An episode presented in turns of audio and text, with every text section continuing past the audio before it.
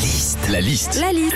La liste de Sandy sur Nostalgie. Sandy, c'est journée du patrimoine. Oui. 17 000 lieux, parcs et monuments sont ouverts.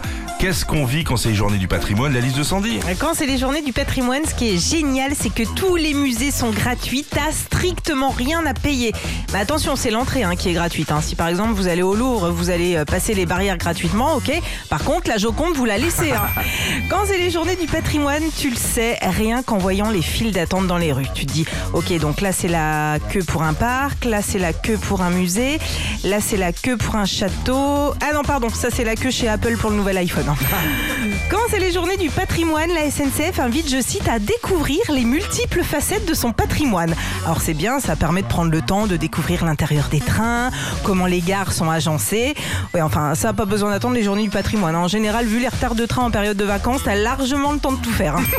Enfin, quand c'est les journées du patrimoine, tu peux visiter gratuitement les jardins et les parcs, voir des plantes, des arbres, des animaux. Oui, enfin, je veux pas faire ma rabat-joie, mais voir des rosiers, des lapins nains gratuitement le dimanche, ils font la même chose chez Truffaut. hein. Retrouvez Philippe et Sandy, 6h, 9h sur Nostalgie. Nostalgie.